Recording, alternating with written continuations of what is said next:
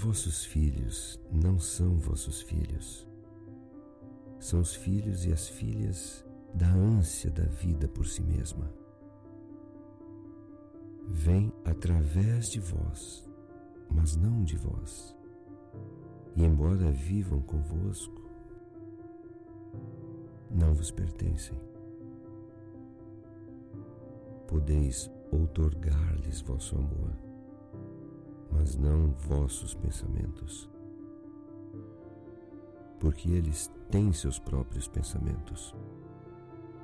Podeis abrigar seus corpos, mas não suas almas, pois suas almas moram na mansão do amanhã, que vós não podeis visitar nem mesmo em sonho.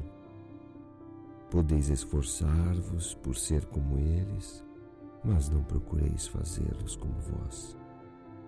Porque a vida não anda para trás e não se demora com os dias passados. Vós sois os arcos dos quais vossos filhos são arremessados como flechas vivas.